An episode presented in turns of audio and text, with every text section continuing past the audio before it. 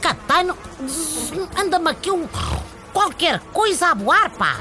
Deve ser a mosca da rádio. Se a televisão tem uma, a rádio também pode ter. Ora, é essa. Eu até enrolava o desportivo de hoje para lhe dar uma traulitada. Mas a capa é sobre o meu Benfica. E portanto não quero esborratar as fotografias, naturalmente. Mas que rei é isto esboaçar que não se vê, pá? Só se for mais dinheiro a voar de Portugal para uma offshore. Bom, parece que o dinheiro foi transferido aos magotes, mas ninguém na autoridade tributária reparou. E lá coisas. Podiam ter-nos perguntado a nós, os modestos contribuintes. É que a malta dá logo por isso. Bom, foi no momento exato em que começamos a pagar mais taxas e sobretaxas para repor as quebras das receitas fiscais. É que se há coisa que a gente percebe é de trânsito financeiro.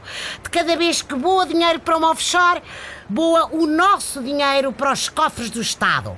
Até nos dão bilhete em primeira classe com Catano. O destino favorito da dinheirama foi o Panamá, portanto, deve ter sido tudo escarrapachado naquele saudoso dossiê que ia mudar o mundo e acabar com a corrupção. Lembram-se? Olé, se calhar bastava ao pessoal das finanças ter lido os Panama Papers, digo eu. Bom, mas entre um calhamaço com números e um desportivo com o Benfica na capa, eu também escolhia as notícias da bola. Bom, agora quem vai ter de ler tudo é Mariana Mortágua, que já se está a preparar para mais uma comissão de inquérito. Força, Mariana! Eu não sei porque é que estão sempre a criar novas comissões parlamentares.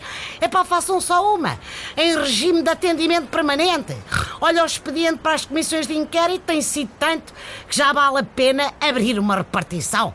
Não sei, digo eu. Bom, agora se não se importam, vou continuar aqui a admirar a capa. Benfica!